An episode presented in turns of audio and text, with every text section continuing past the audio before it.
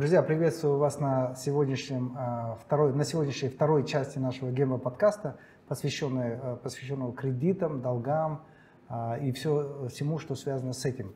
Мы получили огромный вал реакций на первую часть нашего гейма подкаста. Спасибо за все ваши комменты, реакции, за шеринги, за лайки, дизлайки и так далее.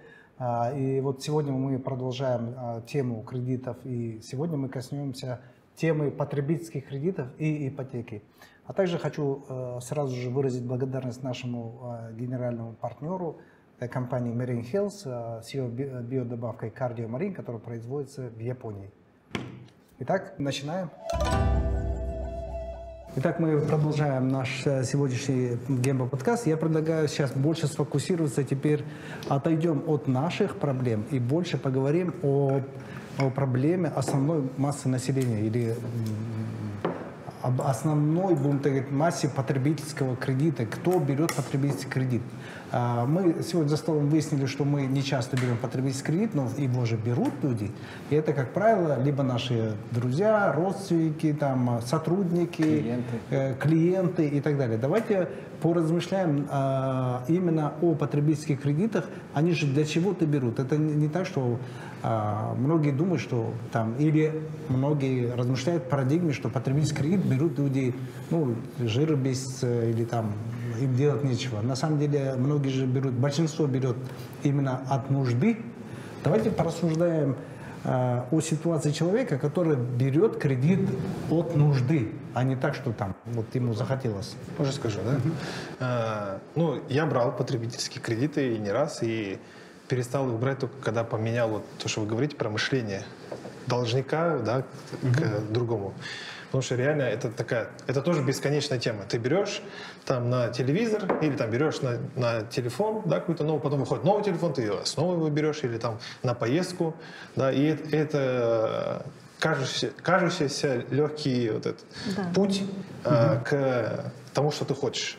А я вот. хочу возразить. Вот. И, ну, это моя, как бы, да, да история. То есть, я потом это поменял. Именно то, я их перестал брать только тогда, когда поменял себя в голове, то, что нет, я должен, ну, сам за свои деньги это покупать без э, каких-либо там э, условий там рассрочки кредита. Угу. Вот. И э, ну вот, то есть хотел сказать то, что я... А вот в такой же ситуации, да, ну, допустим, в Сулпаке стоим, и надо домой купить холодильник и телевизор, да, мы можем подойти и купить а там стоит 24 месяца рассрочки бесплатно.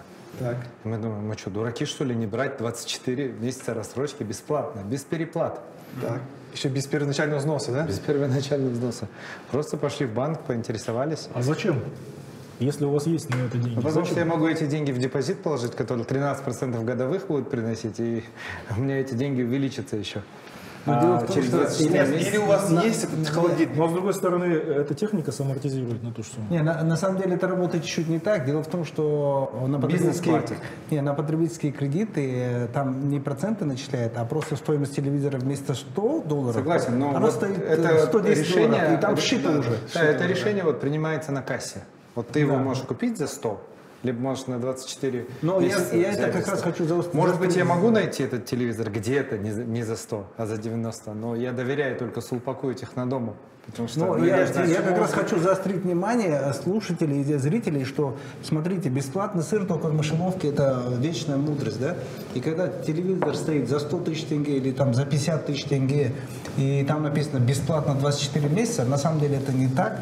Это значит, процентная ставка уже туда вшита. И этот телевизор вам обходится тупо дороже, чем если бы вы платили кэшем. Но ты не можешь купить ее за кэш дешевле Согласен. в этом моменте.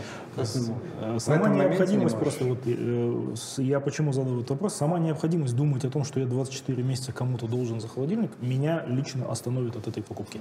Потому что э, это надо думать, это надо администрировать этот кредит, об этом надо помнить, на это надо затрачивать какие-то эмоциональные силы, в конце концов. Само, само осознание того, что должен, оно неприятное. У нас неприятностей в жизни и так хватает. Э, я маленький комментарий вот добавлю. Я на самом деле э, немножко о другом хотел сказать. Вот у нас, когда говорят о потребительских кредитах, о буме закредитованности в Казахстане и так далее, обычно говорят о нужде, как о причинах. А первая причина – нужда и кредиты на выживание. И вторая причина – культура потребления.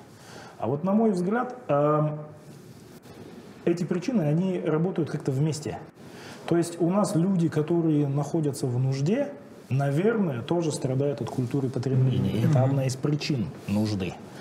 У нас люди, которые не находятся в нужде, тоже страдают от культуры потребления. И эти два феномена, их нужно анализировать в совокупности, а не отдельно. Потому что, условно говоря, если каким-то образом, чудом, избавить людей, находящихся в нужде, и это всегда делается, когда у нас прощают кредиты, когда у нас массово прощают кредиты и тем самым вытягивают людей, находящихся в нужде, из этого состояния, они берут новые. Почему? Да. Потому что они избавились от культуры потребления. То есть это проблемы, которые в совокупности решать надо. А вот как, ну это как бы отдельный большой Еще вопрос. влияет, я думаю, социальные сети.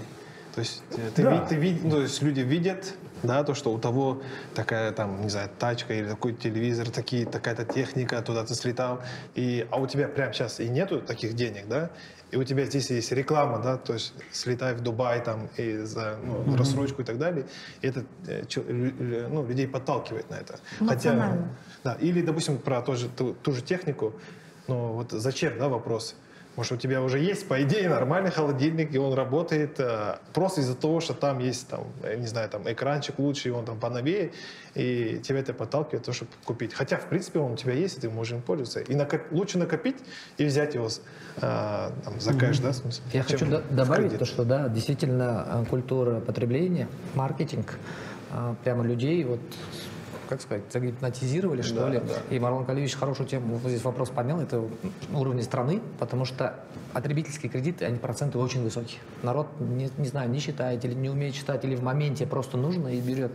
А если вот по тем показателям, которые на 1 января 2022 года, там 10 триллионов, то на сегодня, 8 месяцев прошло, мы же в рознице продаем, мы 90-80% продаем через банковские инструменты.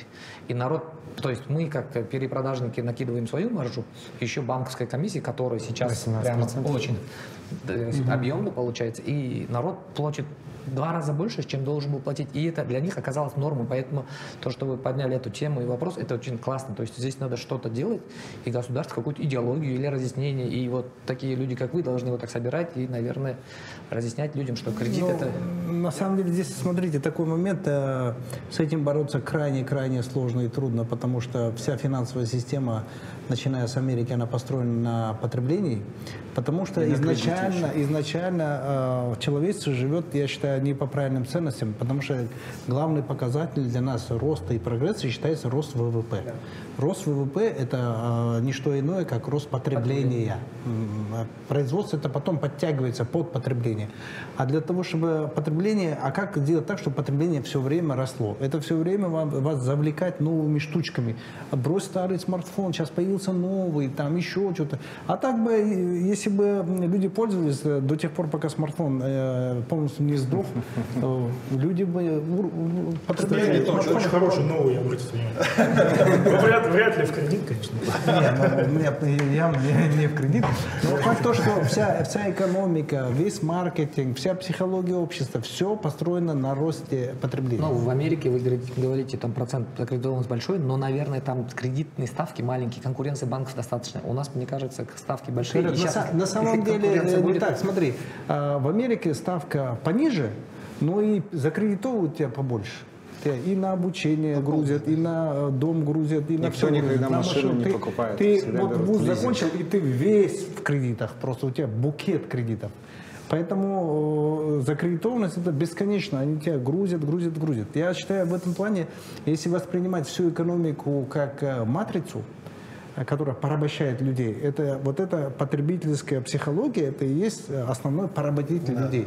Когда ты, вот смотри, чтобы стать свободным человеком, ты должен перестать э, действовать как другие люди. То есть идти на поводу, ну работай, ты работай, зачем тебе покупать новое? Для этого ты должен заслужить эту свободу.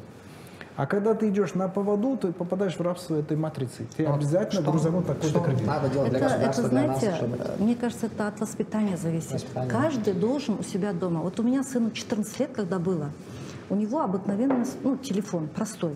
И ему говорят, ну, ты живешь там в крутом доме, у вас такой коттедж, у вас там 3-4 машины. Что ты как лох ходишь с таким телефоном? ему друг говорит, прям его близкий друг со школы. А мой сын говорит, тебе кто нужен, я или мой телефон? Мой телефон — это мой телефон, и он средство связи меня устраивает. А тебе кто нужен? Так даже взрослые не могут ответить. Да, да. Они будут себя реально чувствовать лохами и бежать новый телефон брать. Например. Хорошо. Контраргумент. Телефон — это устройство, с которым вы проводите 8-10 часов в день. Улучшив его на 20%, вы улучшаете качество своей жизни как минимум на 10%. Ну, Нет, вы здесь его- надо учитывать, если вы используете его... Нет, вот и вы если его Да, по используете по да. назначению, вы зарабатываете. Вот насчет потребительского кредита тоже хочу сказать. Вот как Ильяс, вот когда мы свой новый офис открывали, нам все, ну, нужны были вот, нужна была техника последняя, да, а, как бы последнего выпуска. И сын в кредит взял самый крутой какой-то проектор, который снизу шикарно показывает. И мы его поставили. И что мы выиграли? Мы в течение года проводили тренинги. Мы зарабатывали же на, на этом деньги, да? Правильно? Потом э, субботу воскресенье приносили домой и дома делали ну, кинотеатр для нас, для детей вместе. То есть это было выгодно. Мы как бы этот, этот потребительский кредит, он себя оправдал. Но мы э, из-за того, что это в тенге, и из-за того, что это спокойно, допустимая сумма, как вы говорите, мы его спокойно платили. То есть это было не в напряг. Ну и А плюс когда- это средство производства, да, по сути. это средство производства. А, скажем так, вот знаете, выбор жены, ой, то есть выбор- э, воспитание детей начинается с выбора жены. Поэтому просто, чтобы дети вот это во главу угла не ставили, а правильно. Вот когда он так ответил, я сказала, даже взрослые не могут так ответить. Искендер, ты молодец. А, Он моего говорит, сына тоже Искендер зовут. и он говорит, ну, мам, мне, в принципе, хороший телефон не помешал бы, но мне сейчас пока это устраивает. Сайтас, если он бы зарабатывал на этом, если на его уровне этот телефон Да, да. Вот, вот это вот понимание, очень важно, чтобы люди понимание, осознание, мне это нужно или не нужно. Знаете, какой соблазн, особенно у женщин, потратить деньги, вот прям потратить. Да, да. Это прям вот, вот, э, вот, этот, вот получить удовольствие от шапоголизма у нас на первом месте стоит. И я вот, например, когда получила систему управления деньгами, я в первую очередь завела тетрадь, где были все даты, все статьи расходов, и я каждый день садилась вечером. Для меня это было вот это время такое, тет-а-тет сама с собой. Семью покормила, всех успокоила, ставлю музыку. И вот это у меня маленькая книжка есть, где я писала все расходы за день, вот это все расписывала. И когда я расписывала, я говорила себе, ну ты же могла без этого обойтись. Ну ты же могла без этого обойтись. Здесь я, извиняюсь, перебью. Э, Сразу хочу ставить такую ремарку. Женщины э, на скидках деньги не зарабатываются. Потому что многие женщины думают, что если она покупает ненужную вещь со скидкой в 30%, то она заработала 30%. Нет, вы потратили 70. Вот Это очень важно. Потому что вот если э, есть э, магазин и рядом трафик э, женщины, и там написано скидка 50%, все, у них крышу сносит, и женщины воспринимают скидку, как будто она зарабатывает. На самом деле это не так, это такое большое заблуждение. И здесь хотел бы добавить еще да, вот то, что Ильяс возразил. Ты правильно возразил, но просто к телефонам надо по-разному относиться. Если это твое основное средство производства, которое в течение дня с тобой, то понятно, это было, должно быть самое лучшее, самое навороченное. А если это просто телефон, проблема в том, что большинство людей покупает смартфоны и используют знают. там 30% функций максимум. 30% функций. А там на самом деле возможности смартфона Просто огромные. для понтов. Да. 13 Pro. Поэтому- А даже не Зато сфотографировав своих детей и внуков, через 10 лет, посмотрев на эти фотографии, вы скажете, хорошо, что я тогда взял про, и у меня качественные фотографии детей. Я можно Но есть э, куча дешевых смартфонов с, с идеальными камерами, шу- суперскими. Даже Нет, наоборот, наверное, извините, пожалуйста. Через 10 лет скажете, как вы эти фотографии 13 делал? Вот у меня 23 вот я сейчас делаю фотографии. Вот это Ну, круто. Хорошо, что не седьмой был, да? Можно закончу мысль? Вот как люди ходят к вам на фитнес и э, накачивают себе мышцы, точно так же, ежедневно заполняя расходы, женщина накачивает себе финансовые мышцы. Ты могла без этого обойтись. То есть ты могла. И у меня даже одна сотрудница, заходя в магазин, покупая одну вещь, она сказала, блин, не хочу вечером это в расход писать. Сори, не буду покупать. Напоминание, да, себе? То есть соблазн, вот это соблазн, она потихонечку, потихонечку приходит в норму, и ты покупаешь то, что тебе нужно, ты покупаешь действительно брендовые вещи, пусть даже со скидкой где-то, ну вот не 150 платьев, например. Женщины на каждую свадьбу берут новые платья не от, не от того, что шифонер пустой, не от того, что платьев нет. Нам нужны эмоции, нам прям нужны эмоции. Но я им говорю, не покупай за 100 тысяч платья, купи за 10 тысяч конкретный цветок или какой-то аксессуар. И вот пришпандорь себе, вот тебе, пожалуйста, эмоции. И уже 100, 90 тысяч тенге уже сохранены. Mm-hmm. Проблема наших людей не могут сохранять деньги. Потому что, понимаете, надо их потратить. Вот сохранять не можно. Так вот, э, смотрите, давайте вернемся к корням вот потребительского кредита. Все-таки людей вынуждает нужда или все-таки э, что, что первее? Нужда вынуждает идти за потребительским кредитом или психология, которая приводит их в нужду? Я э, отвечу как экономист. Я закончил экономику именно в ЛСИ, Лондонской школе экономики.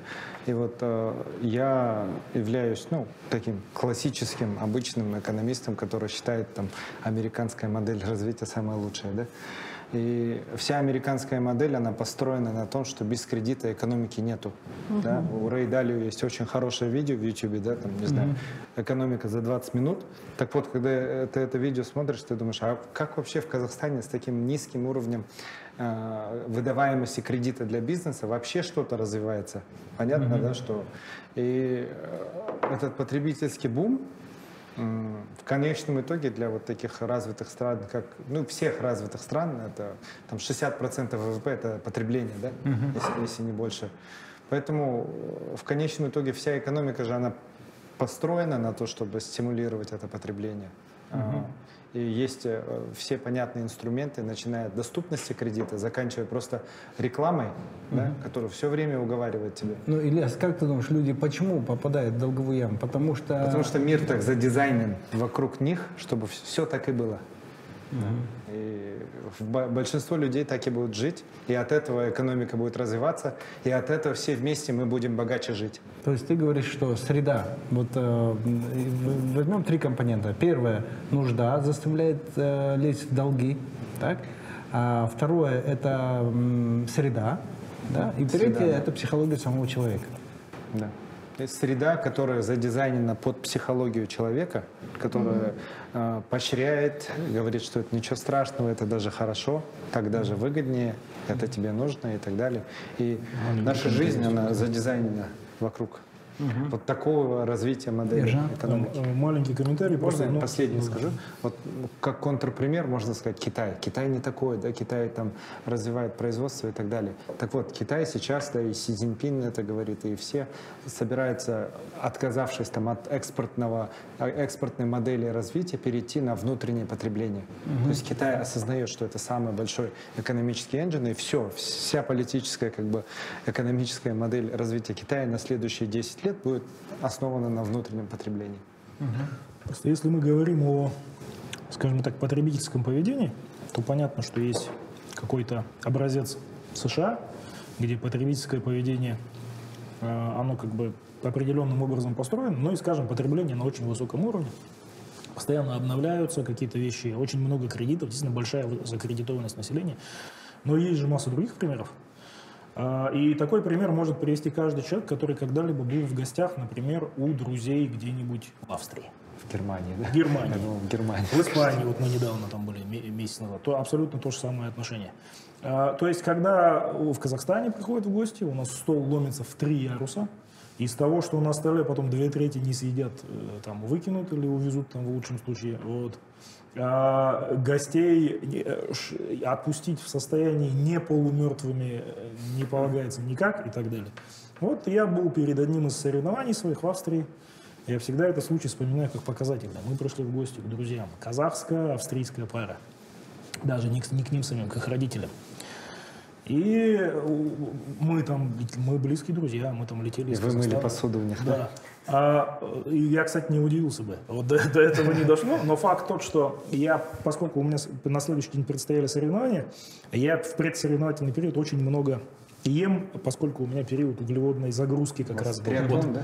Э, плавание, марафонское плавание.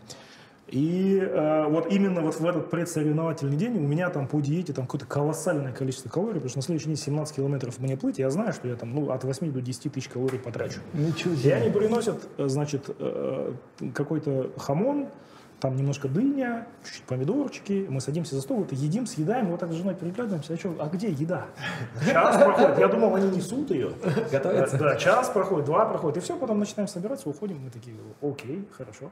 А, это как бы такая, такой немножко показательный кейс с психологической точки зрения, но и с точки зрения потребления тоже. Это не бедные люди. Я сразу обращу внимание. Вот те люди, у которых мы были в гостях, это врач на пенсии, австрийский врач, чрезвычайно хорошо зарабатывающий всю жизнь. Это не бедные люди, это просто другая модель. Я здесь хочу добавить, наверное, нашей традиции одно, то есть вот этот хонахшлык. Второе, то, что мешает, мне кажется, это ядплат, не хуже, чем у других.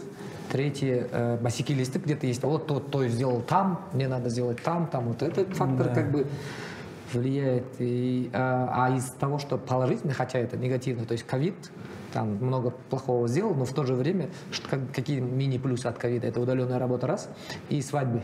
Начали приглашать меньше людей, скромно делать свадьбы на маленькие бюджеты. Надеюсь, сейчас кредиты на свадьбу меньше берут. То есть психология чуть-чуть меняется, и это классно. Вот, действительно, за рубежом это так. То есть угу. они не э, накрывают, то есть не приглашают гостей, чтобы их накормить. Угу. Они приглашают гостей, чтобы пообщаться. Чтобы а еда, перекус, да? напитки, это просто угу. дополнительные аксессуары или не знаю, там, у нас прямо надо вот... Не, вот, вот этот point, да, я быстро. У меня вот друг, у него квартиры не было. В принципе, как бы с достаточно нормальной семьи. И э, они женились, и э, родители говорят, вот будем свадьбу делать. И в конце концов там они потратили 150 тысяч долларов на эту свадьбу. Ничего себе. И э, это не богатые люди, это вот а, средний класс. Скорее всего, кредит там тоже был. И он говорит родителям, можно, не будем такую свадьбу делать, можно нам квартирой поможете, первоначальную сумму дадите и так далее. Родители говорят, нет, это не для тебя свадьба.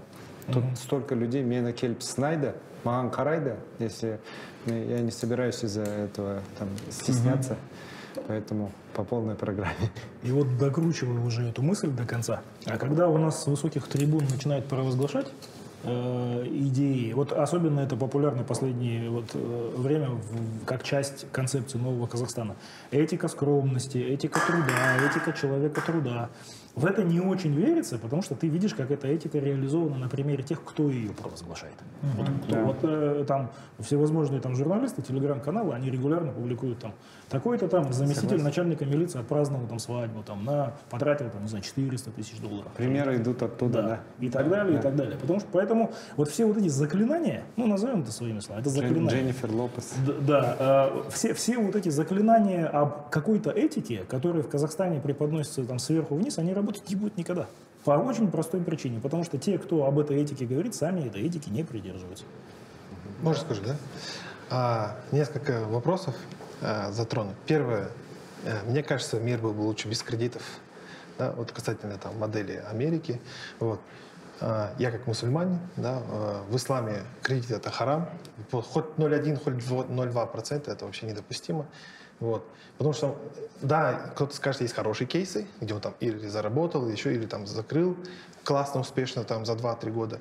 Но никто не говорит про плохие кейсы, потому что там может быть суициды, да, там может быть там э, болезни, а, болезни да. потому что все же с головы идет, да. да. И человек да, себе, нет ничего пошел. тяжелее долго, да, потому что, это, это, потому что он такой, как внутри сидит, да, долг, и ты ходишь, переживаешь, и от этого может там и любые болезни развиться, да. А, семьи рушатся из-за этого, да, из этих кредитов. Очень много а, последствий а, может произойти. Почему, допустим, ну, я тоже против, потому что ты, когда берешь, вроде бы сейчас все классно, ты там на коне такой, да, но никто не знает, что будет завтра, да. Через год там и с этой техникой может что-то случиться, а тебе отдавать этот долг, да, там 24 месяца, да, вот, или сколько-то там месяцев. Или если ты под, э, взял, допустим, под бизнес, то его могут отжать, он там, ну, имущество может сгореть, а, а банк ничего не прощает. Да, mm-hmm. может, ну, договориться можно а, об отсрочке, там еще как-то, но тяжело это, да, да договориться да, с банком, тем более, если это потребительский кредит.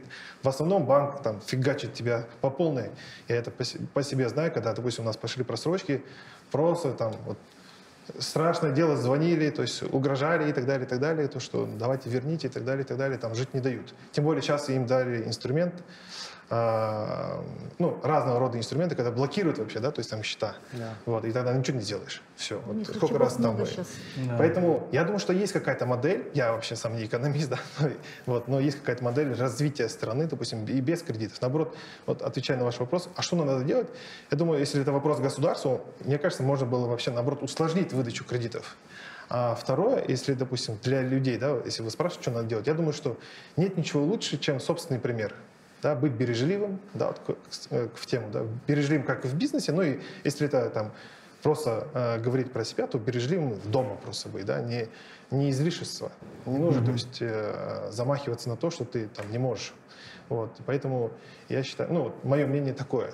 Наоборот, я бы там, угу. если бы есть такая возможность не брать, лучше не брать. А вот э, давайте вкратце быстренько пробежимся. Я хотел послушать мнение Ержана по поводу банкротства.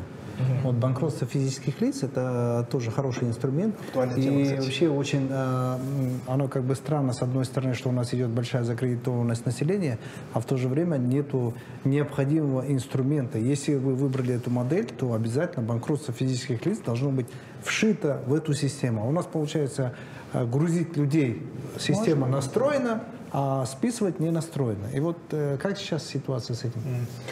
Ну, смотрите, есть три причины, по которым эти, этот закон так долго обсуждается. Я сейчас э, про них немножко упомяну. Одна из них техническая, две такие фактически важные.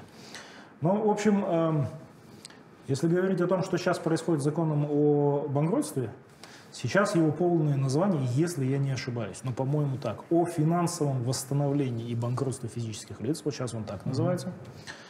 Почему он так называется? Потому что в той э, редакции, которая в Мажилис, по-моему, ушла в апреле, есть три процедуры. Первая процедура называется финансовое восстановление. Она применяется тогда, когда у должника есть э, кэш, какой-то cash flow постоянный. Есть возможность вернуть. Вот. Когда возможности вернуть нет, применяется или внесудебное банкротство, или судебное банкротство. Это зависит от суммы. 8 а, лет проект обсуждается, с апреля 2014 Три версии было. Вот. вот последняя версия, вроде в начале года начали раскачиваться. Э, последняя версия ушла в парламент в Мажилис в апреле.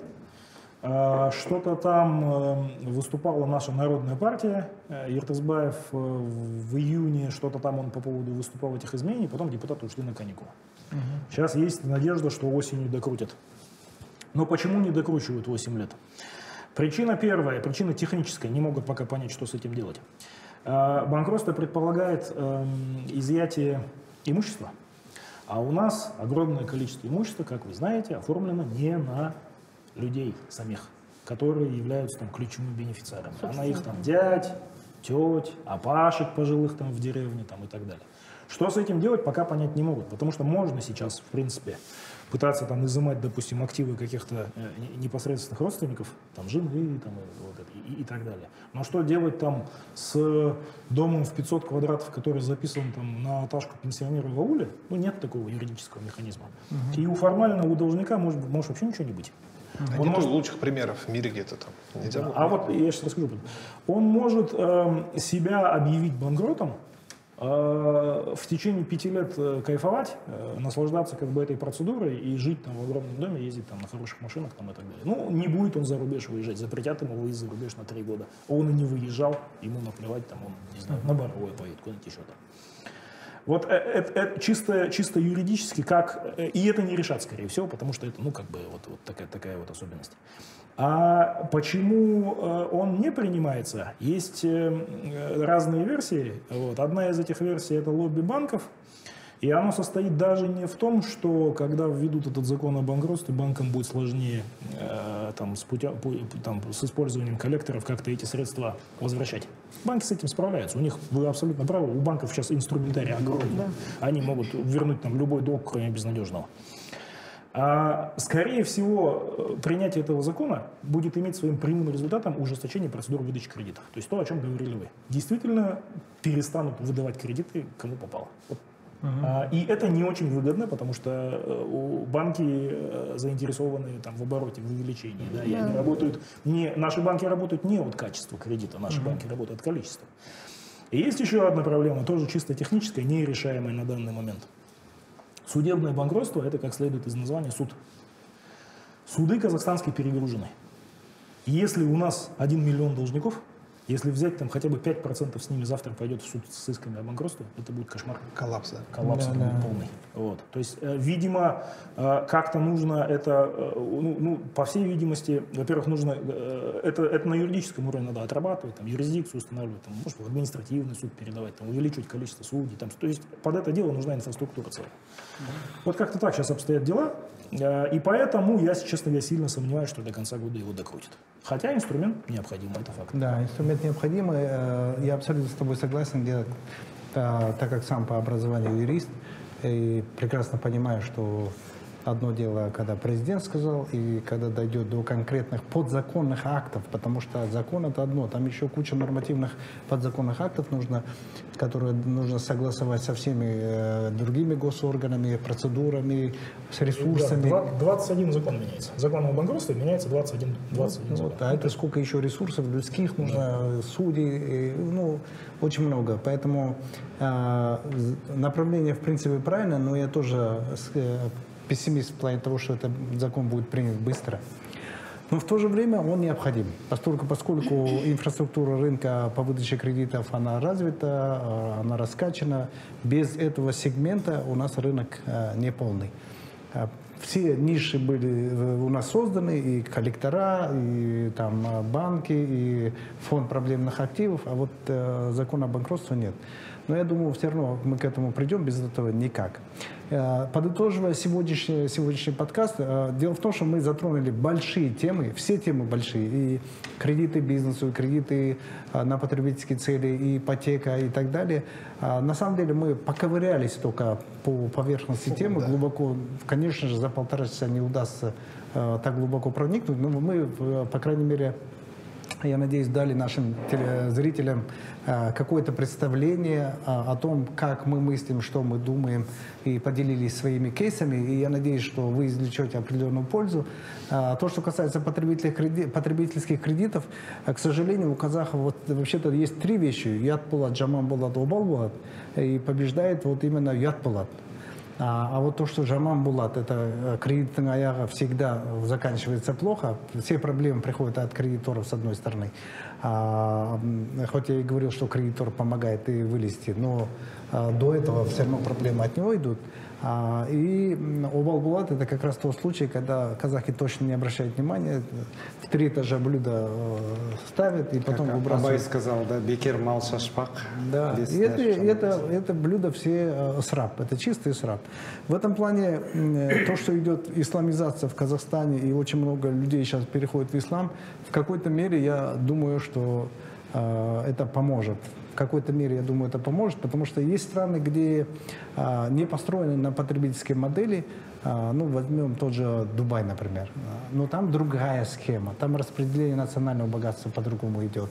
Ведь на самом деле, когда мы говорим о кредитной системе, это же просто способ перераспределения денег в обществе. Есть налоговая система перераспределения, когда у людей забирают и отдают госслужащим или малоимущим и так далее. Есть э, кредитно-банковская система перераспределения денег. И, кстати, коррупция – это тоже система перераспределения денег. Вот они берут наши нефтяные доходы, потом содержат своих, э, там, э, я не знаю, женщин легкого поведения, покупают своим родственникам рестораны, строят кафе, салоны красоты, и мы туда ходим, и вот такая экономика – это тоже перераспределение денег. А, и вот кредитно-банковская система, мы, к сожалению, Казахстан, мы пошли в это направление, но а, теперь нам а, изменить, я думаю, властям навряд ли удастся, но, по крайней мере, держать это в рамках, цивилизованных рамках, это вполне возможно, и так, чтобы это наносило меньше ущерб нашим, нашему населению. И, кстати, то, что Токаев сейчас в послании сказал, что 50% от дохода национального фонда будет начисляться детям, это хороший задел хороший задел, это как раз тот отголосок, отголосок от вот этой э, системы, а, арабской системы, когда да. потребительский спрос стимулировать не за счет банковских кредитов, а за счет э, капитала от э, природной ренты.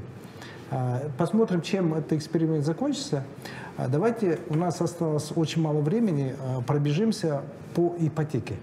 Иван Анатольевич, я хотел одну вещь э, озвучить. То есть, как я дошел, тоже думал над этой вещью, вы озвучите. Э, так как вас смотрит очень много предпринимателей, наверное, ну, для меня это как бальзам на душу был, когда вы сказали, что у вас есть алгоритм, когда у вас просят деньги. Uh -huh. может, вы его озвучите, это, чтобы... Uh -huh. У меня есть алгоритм, когда кто-то мне просит о встрече. Начинается все оттуда. Когда кто-то э, меня просит о встрече, я уже заранее знаю, что когда кто-то меня просит о встрече, значит, это нужно ему, а не мне. А раз это нужно ему, тогда я сразу мысленно в голове прокручу, что а, а, а, ему от меня нужно. Это может быть потенциально, условно, мое тело, мое, навряд ли, да, мое, мои знания, мой опыт, там, моя известность, мои деньги, да, ну вот как бы опыт там еще, ну что еще могут. Соответственно, я примерно представляю, что человек может попросить.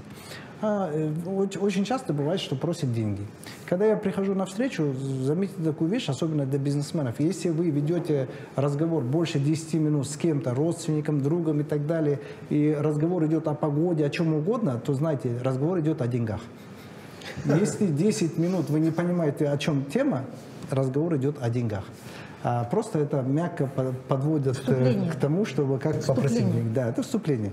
Поэтому, э, когда меня просят деньги, я, я сразу проясняю три вопроса. Первое, у меня просят инвестиции, у меня просят долг или у меня просят помощь. Я человеку задаю, вот, э, да, я понял, ты хочешь от меня получить, там, условно, 100 тысяч долларов, скажи, в каком виде ты хочешь получить. Если он говорит, «Э, мне нужны инвестиции для проекта, тогда у меня есть заготовленный алгоритм, я говорю, ну, э, тогда пришли мне презентацию, я отправлю своей команде, команда проведет с тобой переговоры, проведут due diligence, аудит, технический аудит, а потом э, еще раз встретимся, мы поговорим, потом выясним на инвесткомитет, и, и там такая история. Это легко, если человек инвестиции просит. Второй вариант, если человек просит долг. Если человек просит долг, я обычно всегда говорю, знаешь, я в долг не даю, это принятое мое решение. А, но бывают такие ситуации, что человек, а, близкий родственник или друг, которым ты отказать не можешь. В таком случае я что делаю? Я вот э, как раз то, то, о чем вы сегодня говорили. Я сразу прикидываю, сколько я могу дать этому человеку безвозмездно, безвозвратно. И, э, например, он просил 100 тысяч, я примерно, у меня э, рейтинг такой, 10 тысяч данных безвозмездно равны 100 тысячам данных в долг. Я вот 30% даю, говорю, ты знаешь, я понимаю, что у тебя какая-то проблема, но я не хочу быть безучастным к твоей проблеме, но в то же время в долг я не даю, поэтому от меня вот тебе помощь 10 тысяч, все. Но это безвозмездно, безвозвратно, чисто моя дружеская помощь. И таким образом э, человек как бы чаще всего удовлетворяется и дальше не просит. И третий вариант бывает так, что человек говорит, нет, нет, не в долг, мне нужна помощь. Тогда там сразу у меня алгоритм, я говорю, смотри, помощи оказывают только три вида. Закат, там четко прописано по исламу, кому я имею право. Ты туда не входишь. Второе – это садаха. Это там тоже, но я оказываю это через благотворительный э, фонд. Если у тебя ситуация такая, вот обращайся в этот благотворительный фонд, они тебе окажут обязательно помощь. Но я плачу только туда. И третье – это спонсорское. Спонсорское – это на проведение общественных мероприятий, но тогда ты должен представить э, пакет, что ты, э, как, как ты меня прорекламируешь и на какое количество аудитории и так далее. И когда у вас есть э, прописанный алгоритм на каждый случай, вы можете легко сказать нет. Смотрите, проблема любого бизнесмена. Большинство бизнесменов научились зарабатывать деньги, но не умеют говорить нет. Вот а бизнес состоит из двух вещей. Зарабатывать денег и удерживать деньги. И вот большинство бизнесменов, которые ко мне обращаются, это те люди, которые умеют зарабатывать, но не умеют удерживать. И они умеют удерживать, потому что они, вот человек тебе пришел просить, ты не можешь сказать ему нет, если у тебя нет аргументов. Для этого, если у тебя есть алгоритм, ты всегда можешь сказать, ты знаешь, э, я не могу тебе э, дать, потому что. И вот эта фраза «потому что» действует магически на нас всех. Даже американцы проводили эксперимент, когда стояла длинная очередь, э, человек пробегал и говорит, можно я без очереди пройду? Ему никто не разрешил. А когда человек подбегал и говорит, можно я пройду, потому что мне надо? Его пропускали. Потому что вот эта фраза «потому что» на нас действует магически. Когда вы говорите «потому что у меня э, правило», вы легко можете отказать, и тот человек легко может принять. То есть э, оттачивайте ваше умение говорить «нет». Это основа. Иначе вы будете все время, все время распыляться. И, и, так, я, и так много э, здесь разговорился. Давайте мы проговорим немного про ипотеку. Давайте. А, так как это тоже большой сегмент, и люди берут все-таки э, на жилье, и у нас есть э, истории, вот, э, как Ержан брал ипотеку, э, то есть э, насколько ипотека необходима? Да. Я лично тоже две квартиры. Я вообще свой успешный бизнес, у меня были разные. Начал с продажи квартиры. Вот э, с 2014 года я жил э, до 2022 года э, в аренде. Ну, где-то в 2019 году, когда дела очень хорошо пошли, я купил сначала в Астане большую квартиру и в Алмате. в Алмате чуть раньше, правда. И это была не ипотека, это была рассрочка от э, строительной компании. Одна из них на 7 лет, вторая на 2 года всего. И я очень рад, что это было, потому что без этого я единомоментно не смог бы на тот момент. Вот. И э, вот вокруг есть люди, э, сотрудники, когда кто-либо из них берет ипотеку, мы все радуемся, потому что я знаю, что для моих сотрудников это единственный способ э, получить свое жилье. Да. Вот, тем более, если это 7, 20, 25, мы вообще делаем который заканчивается. Который заканчивается, да. к сожалению. Потому что 7% годовых это означает, что вы еще зарабатываете на этом, потому что деньги в депозите 13-14%. Поэтому я э, двумя руками за угу. ипотеку. Чем более он доступный, мне кажется, тем больше казахстанцев будет иметь крышу над головой. То есть ты считаешь ипотека хорошим э, инструментом? Да, и, и достаточно честным еще. Угу. Единственное, жалко, что вот предпринимателям тяжелее его получить, потому что часто доходы не доказанные пенсионными. Ага. Я, я считаю, это ну, ипотека это такое тоже. Э, вот отдельные случаи, да, вот как ваши, допустим, да, случаи, это норм, да, в плане, у вас это нормально сработало. Вот. А, в целом я против, наоборот, ипотеки, то, что это непонятно, что может случиться с человеком. Вот, лучше жить по средствам и, и бережно относиться к своим средствам. Mm-hmm. Это, это иллюзия, что это будет твоя квартира. Ты также платишь, да, если там это не все могут позволить себе раз взять квартиру там в рассрочку на два года, да, там или там три года. В основном это ипотеки такие на 20-25 лет, там с ужасными процентами, да, вот. И, э, и это такая кабала у человека, который вот он 20 лет или 25 лет он ее там, тянет за собой. Вот. Mm-hmm. Поэтому лучше, наоборот, там, снимать и копить, накопить и купить там небольшую квартиру, пускай там не в центре города, в крутом ЖК, ну, допустим, на окраине, но, э, ну, допустим, за, не в кредит. Вот. Mm-hmm. Это, я думаю, что э, вот это э, надо, я думаю, развивать себе терпеливость. Mm-hmm. То есть это и в исламе есть терпеливость, да, и это, наоборот, тебя заряжает, это тебя э, укрепляет как, как твой, твой дух. То есть, а если вот ты живешь на зарплату? Так. Ну, это же можно копить и копить и копить, да, и, да. только к концу жизни только накопить. Ну, ты это оставишь своим детям, им будет еще лучше. Раз уж если так получилось, что у тебя нету, да, угу. тебе не оставили ни родители, никто, ты в такой ситуации. Окей, надо с собой договориться, что довольствоваться тем, что у тебя есть, угу. и копить. Угу. Не опять, не как вы, да, Шолмаханов сказали, там, жить, вот зарплата там 400 тысяч и жить на 500. Да. Наоборот, 400 и жить на 200, да, угу. и откладывать.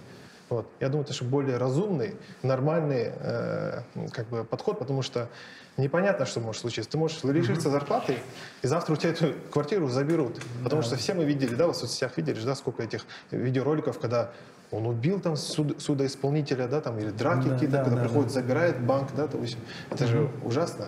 Вот. Хорошо, Кайрат. Если нету крыши над головой, я за за первую недвижимость я за. И главное не переборщить. То есть у тебя вообще, если нету, то самую дешевую ипотеку. Главное крыша над головой. Я за. И я вот против только вот э, повседневных вот этих ненужных кредитов, которые ладно, первого потребления, что такое. Угу. А ипотеку за. Я за то, чтобы именно жилье могли люди взять в ипотеку. Почему? Потому что в Казахстане жилье – это один из э, признаков благосостояния человека. Мы не можем, как в Европе, 99 лет жить в аренде. Понимаете, это ломает нас тоже. Нет внутренней уверенности, э, боязнь за будущее детей. Слушайте, можно 10 лет жить, кому-то платить. А почему не платить за себя? Если я возьму ипотеку, я же буду платить за себя же. У людей вот эта мотивация идет. Поэтому, когда люди берут, э, скажем, ипотеку на жилье, я считаю, что это приемлемый способ приобрести жилье. Угу. Потому что я столкнулась с тем, я работаю с мелким и средним бизнесом, предпринимателями. Сохранять деньги это очень трудно. Соблазн потратить большой, поэтому сохранять не можем. Вы правильно сказали, кредиты нас дисциплинируют. Угу. Блин, есть кредит, мне надо платить, да? Сокращаешь расходы. И когда у тебя есть, например, ипотечный кредит, человек исправно его платит и находит возможности, чтобы его заплатить. У него серое вещество шевелится, и он начинает. Угу. А вот когда, знаете, это больше утопия, это демотивирует. Я, когда я соберу эти деньги, это больше демотивирует. Я за ипотеку за жилье. А мне кажется, это стереотип, потому что если у тебя есть квартира, то значит ты крутой. Нет, нет, нет, это, это не крутой, это, это не крутой, это необходимость. Нет, это вопрос безопасности. Это, это необходимость. Пирамиде это Маслова там по, на нет, третьем этапе стоит. Нет, Мне нет, кажется, нет. это стереотип. Нет, Ну, нет. это у нас на то В смысле, э, ты никогда не будешь рад нас тогда, разные мнения. Если у тебя нет возможности. свое мнение по ипотеке. У ипотеки есть одно колоссальное полезное качество, которое много раз уже отметили сегодня, она мобилизует. Да. Я в жизни никогда так не пахал, э, как тогда, когда у меня было мои две ипотеки. Э, Тем более, что я абсолютно э, позитивно отношусь к аренде. Я в аренде прожил до 28 лет. Я был последним из моих друзей, кто купил квартиру. Последним, кто себе купил жилье. Потому что мне абсолютно было нормально, у меня там не было семьи, я там сутками на работе сидел, сидел, зачем мне как бы это надо. Как только я задумался о необходимости создания семьи, я сразу задумался о том, что жилье должно быть свое. И это мотивирует очень сильно. Ты работаешь, работаешь, работаешь, работаешь, работаешь, отбиваешь. Через некоторое время ты спокойно пожил, тебе хочется немножко там как, как бы побольше. Работаешь. Я согласен, есть риск. Есть риск заболеть, есть риск, там, что там работу потеряешь, там, есть каких-то черных лебедей, там, прочих вещей. Но ипотека мобилизует. Я приведу один простой пример. Ну, был как-то вот э, разговор у нас с друзьями лет 12 назад, и, условно говоря, у всех на тот момент были ипотечные кредиты на разные суммы. Ну, как правило, там э, уже хорошие какие-то были объекты у всех. И один друг там что-то, я просто сидим вот так же примерно, я у, края, краем уха улавливаю беседу, а я там не, не верну этот кредит, мне на него все равно, я к нему просто говорю, ты что, ипотеку не возвращаешь, что ли? Он говорит, я там не выплачивал, два или три месяца не плачил. Тут просто, как тебе такая голову, в голову может прийти мысль, я ипотеку выплачу, даже если мне на большую дорогу придется пойти. Я там говорю про кредит образовательный, который я выиграл в 2000 году. Ну, вот были, была система грантов кредитов, он это образовательный кредит, он там что-то просрочил. И ипотеку, говорит, я выплачу, я не знаю, что я сделаю, э, чтобы выплатить ипотеку. Я, я, я отдам последние штаны. Вот. По- Поэтому ипотека, она мобилизует. Если, если чувствуешь себе силы быть мобилизованным там 6-7, там 5-6 лет, у кого-то 3 года получается, у кого-то 10, то в этом, мне кажется, есть смысл. Можно я добавлю? Единственное, сейчас я Диаса поддержу, а, мир становится немножко мобильным, люди начинают часто переезжать, работать в разных городах. С этой точки зрения современной молодежи, современные ну, кто, ну, сотрудники, им выгодно жить в аренде. Мир много сейчас, ну, сотрудники, пере- то есть в этом городе, в этом городе, за рубежом, в той стране, в той стране. С этой точки зрения можно не торопиться с ипотекой и пожить в аренде до определенного времени. Да, А я вам приведу пример, как наверное, вполне приличная семья с двумя детьми, они потеряли единство из-за того, что вот не было угла своего. Понимаете? Вот пришел клиент, они продают новый, и вот у детей нет вот этого привыкания, своего пространства, они постоянно, это, это где-то угнетает. У детей, вот знаете, у них нет своего угла, они постоянно то там, я то здесь. 8 лет, когда жил Да? в аренде, я, наверное, 16 раз переезжал. Вот так вот. Даже когда мне сдавали на пару лет, через полгода говорили, блин, Извини. я возвращаюсь со станы, можешь, пожалуйста, съехать. Вот так. Я почти не жил в аренде, поэтому не, не могу поделиться, как это. Я через три недели, да, на старости лет уже вот, э, как говорится, уже, уже, уже под 40, да, опять буду, опять буду жить в аренде. Причем в аренде я буду жить в общежитии в студенческом в Кембридже, э, которое стоит э, 900 фунтов. Вот. И э, э, я сейчас понимаю, что чем ближе эта дата подходит, это дикий стресс. Потому что я последние 7 лет прожил там, в трехэтажном доме там, и, вот, и, и, и так далее. Совсем другой абсолютно. Создали комфорт А, себе, да? дикий, дикий стресс переходить в аренду. Дикий стресс, ну там, ладно, условия комфорта, там это ерунда. Но вот с ипотеки переходить на аренду дикий стресс. Но я, знаете, что я вам скажу? Я этому рад, этому стрессу. Потому что он, э, чем э, сейчас, сейчас получается, опять есть задача из этой аренды выбраться опять еще дальше куда-нибудь. Вот, вот, вот, вот туда же. Вот. В этом плане, кстати, в дополнение к тому, что ипотека мобилизует, аренда неплохо мобилизует тоже. К вашему примеру возвращаюсь.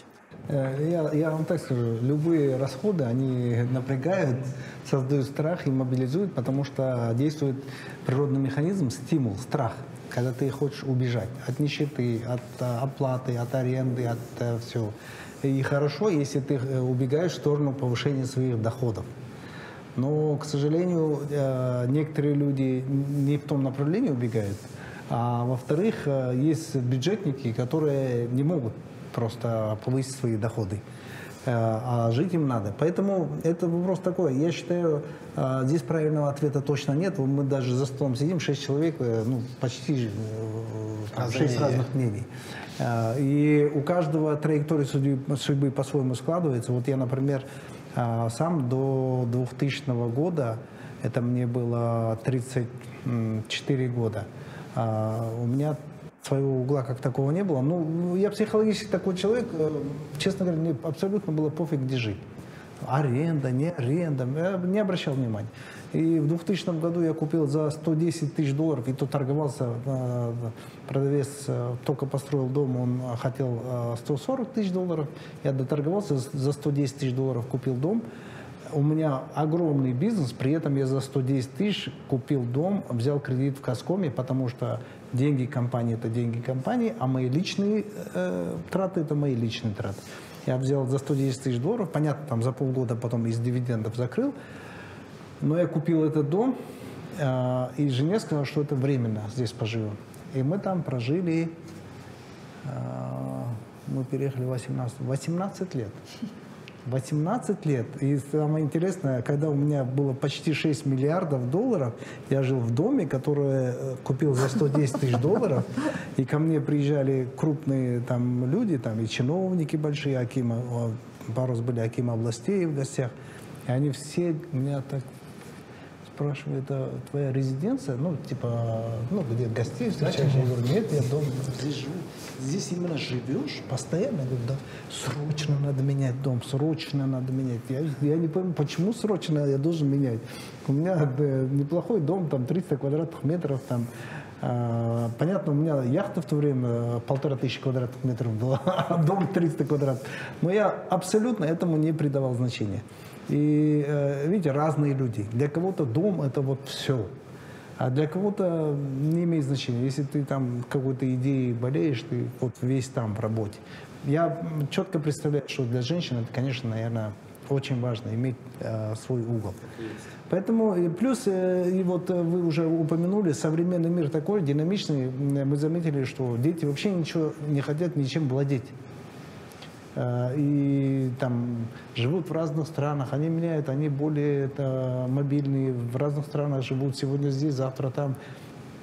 И мир меняется, поэтому правильный, точный рецепт мы, наверное, сказать не можем. Да? По ипотеке это правильно или неправильно. Надо каждый раз смотреть на ситуацию, на финансовую ситуацию, на то, чем занимаешься. У кого-то это получается, у кого-то нет. Для кого-то это высочайшая ответственность, а для кого-то это нет. Вот можно скажу, вы сейчас сказали про страх. Страх потери создает жажду приобретения. Вот я вот сижу, кайфую mm-hmm. от ваших слов. Вот вы сейчас поедете, mm-hmm. да, и это создаст вам новую высоту, ну, да, правильно да. же? Страх потери создает жажду приобретения. И в тебе начинают выходить новые силы, потенциал. То, что ты даже от себя не ожидал. Мы даже не знаем иногда, на что мы способны. А, есть такой момент, этот бассейн, полный тишат крокодилами, и царь говорит, кто проплывет этот бассейн, два варианта. Либо он получает пол царства, либо он получает мою дочь со всем царством. И только он не успел сказать, пацан, парень, э, нырнул в бассейн, крови там, он отбивается, в общем, короче, еле-еле выходит в эту сторону. И царь подбегает, говорит, вам нужно пол царства? Он говорит, нет, а, значит, вам нужна говорит, моя дочь и все царство? Он говорит, нет. А что же говорит, вам тогда нужно? Я хочу найти того гада, кто меня толкнул в этот бассейн. То есть человек от себя не ожидал. Он не знал, что он способен на это, но он проплыл. Павлович, если быстро для начинающих предпринимателей, стоит ли открывать бизнес, э, беря кредит? Можно я э, свою историю, которую я готовил, готовы как раз отвечать на ваш э, вопрос, да? А, когда мы начали развивать Invictus, у нас сразу все хорошо пошло, да. И, а, естественно, как новый бизнес, мы не могли а, брать кредит, потому что его нам никто не давал. Мы всегда были в аренде, у нас не было залога. И мне приходилось продавать долю компании внешнему инвестору и mm-hmm. как бы эти э, инвестиции использовать, чтобы э, расширять компанию. Но вот когда несколько раз мы так сделали, мы подумали, окей, мы уже большая компания, и вот есть отличный проект, просто по финансовым показателям он будет еще лучше, да. Это огромный клуб в Астане, кстати, построить. И у нас вот есть примерно миллион долларов. Мы миллион долларов сделаем на предпродажах, нам нужно миллион долларов, да. Из, из вот миллиона долларов, которые нам нужно, 500 тысяч гарантирует э, дому, э, снижает ставку в тенге до 7%, дому все одобрил, и теперь с этим одобрением я иду там в Халык, я иду в Сбербанк, я иду к своему другу э, Галиму Кусаинову в БЦК, Я не смог получить кредит, потому что они у меня требовали, во-первых, личных гарантий, во-вторых, еще 80 миллионов тенге положить на депозит на 5% годовых, чтобы первые несколько месяцев. И в-третьих, они просили, чтобы все бизнесы, которые у меня есть и были, я заложил угу. под этот кредит. Я говорю, блин, вы за миллион долларов просите 10 миллионов долларов залогов. Угу. Либо так, либо никак, и даже мой близкий друг не мог это плохая история. И мы не, не можем в Казахстане развиваться. Поэтому mm-hmm. нам пришлось там изобретать, что вот теперь мы по франчайзингу. Другая история. Мой друг, он в Дубай поехал, думал, чем заниматься, открыл квест комнаты, потому что, оказывается, в Казахстане они уже развиты были, в Дубае их не было. К нему приходит предприниматель с Австрии, как клиент, говорит, блин, это классно, у нас в Австрии тоже нет, Австрии, кстати. А, и он говорит, давай в Австрии, я у тебя франчайзинг возьму, откроем. Он говорит, я не знаю франчайзинг, но я с тобой вместе открою. Давай? Давай. Они в Австрии открывают первую точку, она у них хорошо идет. И тут банк приходит и им дает, короче, а, типа там какая-то ставка плюс там 0,75. И вот эта какая-то ставка, она отрицательная была в Европе. Mm. Они по 0,5% гарантируются, никакие залоги не нужны, ничего не нужно. Они открывают вторую, третью точку. Стартап, который только-только открыл. И этот э, бизнесмен австрийский потом начинает с ним хитрить, начинает там все Мерседесы покупать на компанию там, и так далее. Но просто насколько доступный кредит дает возможность бизнесу развиваться, во-первых, быстро, во-вторых, не теряя своей доли. А у нас единственный способ развития в Казахстане это только equity, да, инвестор. Не, ну это же неплохо. Брать инвесторов, брать партнеров, не это же классно. Я, я Разделять риски я вместе. Был, был бы рад Но здесь, а, кредит. на самом деле, Ильяс, а, уровень развития любой страны определяется уровнем доверия внутри этой страны. Да. Вот доверие между гражданами, доверие между институтами, доверие к власти. А, и вот смотрите, основную долю а, ВВП съедают а, транзакционные издержки. Что такое транзакционные издержки? Это все издержки, которые не приносят добавленной стоимости, а направлены на то, чтобы компенсировать отсутствие доверия между людьми. Когда в любую страну приезжаешь, я уровень развития страны определяю. Вот едешь, вот в Казахстан приезжаешь, заборы, заборы, заборы, заборы, заборы. Сразу понятно, уровень доверия очень низкий. Любая малоразвитая страна, приезжаешь много заборов, много security, э, много шлагбаумов. Это все низкий уровень доверия. И плюс, когда в экономике низкий уровень доверия, вот э, происходит вот так. Мы сами себя обкрадываем. Банки не кредитуют экономику, потому что не доверяют предпринимателям. Предприниматели не доверяют э, правительству, государству и банкам. И вот, ну, это проблема нашего общества. Здесь уже ничего. Это даже не решение правительства. Это не так, что президент вот сегодня в послании сказал, что надо найти Национальному банку поручаю найти способы что, кредитования экономики. А как э, способ Нацбанк найдет, если с одной стороны любой способ он послабление даст, э, через день Финпол придет к ним. А, у нас же еще есть эти финполы, которые зарабатывают на том, что находят проблемы. Да. Да. И вот эта проблема, то, то, что правоохранительные органы, это целая система, построена на том, чтобы в стране было много взяток, много коррупции э, и так далее. Это как вот, знаете, как система врачей, которые заинтересованы в том, чтобы э, пациенты болели. Или юристы не в обиду будут сказать. Знаешь, когда сын прибегает. Я выиграл процесс, он говорит, дурак ты, говорит, я на этом тебя обучил, воспитал, поднял. Дед говорит, ты Это все транзакционные издержки. Поэтому что здесь жаловаться? Мы живем в этом обществе. Здесь с этим уже ничего не поделаешь. А то, что касается кредита на развитие бизнеса, а, с одной стороны, видишь, э, из-за от, от того, что не было доступа к кредитам, вы как-то извратились, нашли способ через франшизу и так далее, но это же вас не остановило. Вы пробились. Знаете, есть такая экономическая теория, она дурная, сразу скажу, чтобы меня не хейтили, она дурная. Но она интересная по-своему. Она гласит так, э, экономическая теория, один американец сказал, что а, бедным надо, бедных надо гасить, а богатым надо максимально дать а, льгот. И все такие, ты что, дурак, что ли? А он говорит, «Э, математика очень простая. Чем больше мы будем для богатых создавать условий, тем быстрее будут деградировать их потомки. Соответственно, повысится мобильность богатства. Они быстрее профукают эти деньги. Чем больше трудностей мы создадим для бедных, тем сильнее они будут пробиваться. Жажда жизни в них будет сильнее. Тем э, сильнее они будут стремиться наверх и достигать больших высот. А, эта теория такая дурная, но в этом есть что-то. Она работает. Я потому что вижу среди своих друзей, что, как правило, крутых достижений достигают те, которые чем глубже с какой-нибудь задницы вылез он, тем дальше стреляет. Ну, я сам из такой задницы вылез, и у меня куча друзей, которые ходили в школе в туалеты с дыркой в земле. Я тоже ходил. Это не самая, причем не самая большая проблема. А, и, и, и нормально, и, и нормально. То есть э, тоже не поймешь, а, доступность кредитов хорошо или плохо. Тоже непонятно. А, с, одной, стороны, если брать э, ислам, конечно, ислам против э, кредитов. И ислам всячески оберегает человека от проблем. От тех проблем, которые человек сам себе еще и создает. Потому что любой кредит – это Ержан правильно сказал, это внимание, отвлечение внимания, это большой источник высасывания энергии из тебя, который ты мог бы направить. Подумал, вот смотри, разница в том, что когда у тебя доступный кредит, ты не включаешь голову.